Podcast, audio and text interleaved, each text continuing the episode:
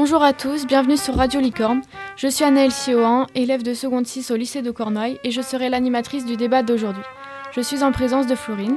Bonjour, je m'appelle Florine Roudette, je suis en classe de seconde 6 au lycée de Cornouailles à Quimper. Et en compagnie de Elisa. Bonjour, je m'appelle Elisa Pouliquin et je suis élève euh, de seconde 6 au lycée de Cornouailles depuis cette année. Donc nous avons eu un projet pendant quelques semaines. Euh, L'objectif était de savoir prendre des informations, euh, que ce soit euh, sur des documents ou sur Internet.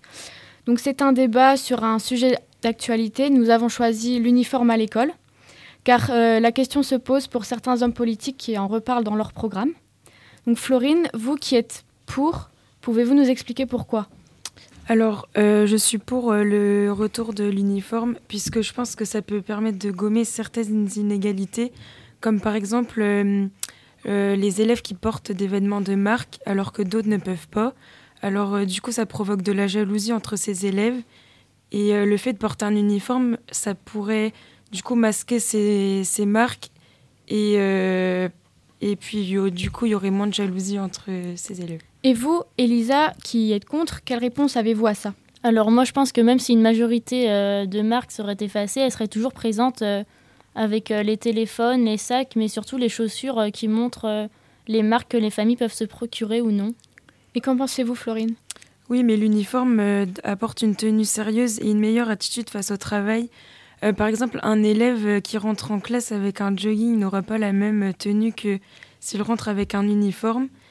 Et euh, c'est aussi une habitude pour la vie future, car euh, dans certains métiers, le port de l'uniforme est obligatoire, Euh, comme par exemple à la gendarmerie, l'armée, les avocats et tout ce qui est médecine. Elisa, vous avez une intervention?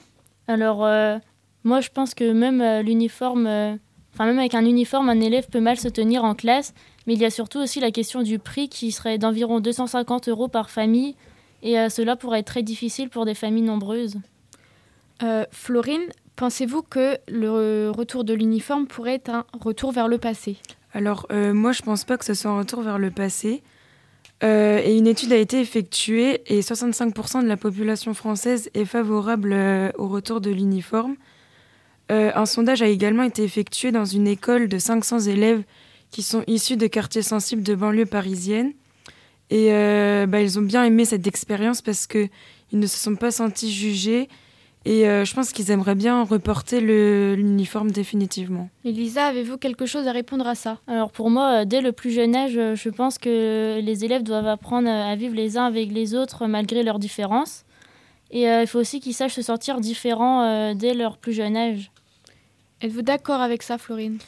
Euh, moi, je pense que le fait de porter un uniforme, ça crée une vraie communauté entre les élèves parce que du coup, ils se sentent, euh, ça forme un groupe et ils se sentent pas jugés. Et euh, du coup, ça permet peut-être de mieux se sentir mieux ensemble et euh, il y aurait moins de d'exclus. euh. Elisa, à vous? Euh, je ne suis pas d'accord avec ça parce que même sans uniforme, les élèves peuvent apprendre à vivre tous ensemble. Et il y a également l'importance du multiculturalisme, c'est-à-dire euh, vivre tous ensemble malgré leurs différences avec euh, les différentes religions ou classes sociales. Mais pensez-vous que tous les élèves pourraient être d'accord avec ce retour? Alors euh, forcément, il y aura des élèves qui seront contre ce retour.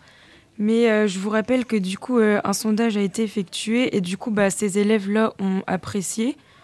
Et il y aurait peut-être moins de distinctions religieuses avec ceux qui portent bah, du coup certains signes religieux.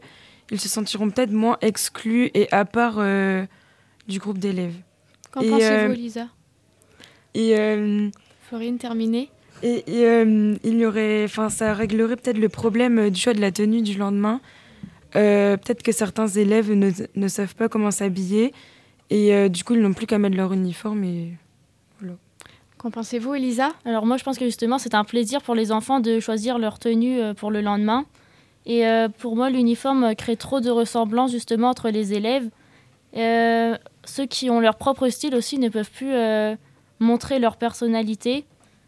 Euh, et il y a également la question du sexisme qui pourrait se poser car euh, les filles qui, qui devraient porter des jupes euh, alors qu'elles ne le veulent pas pourraient se sentir mal.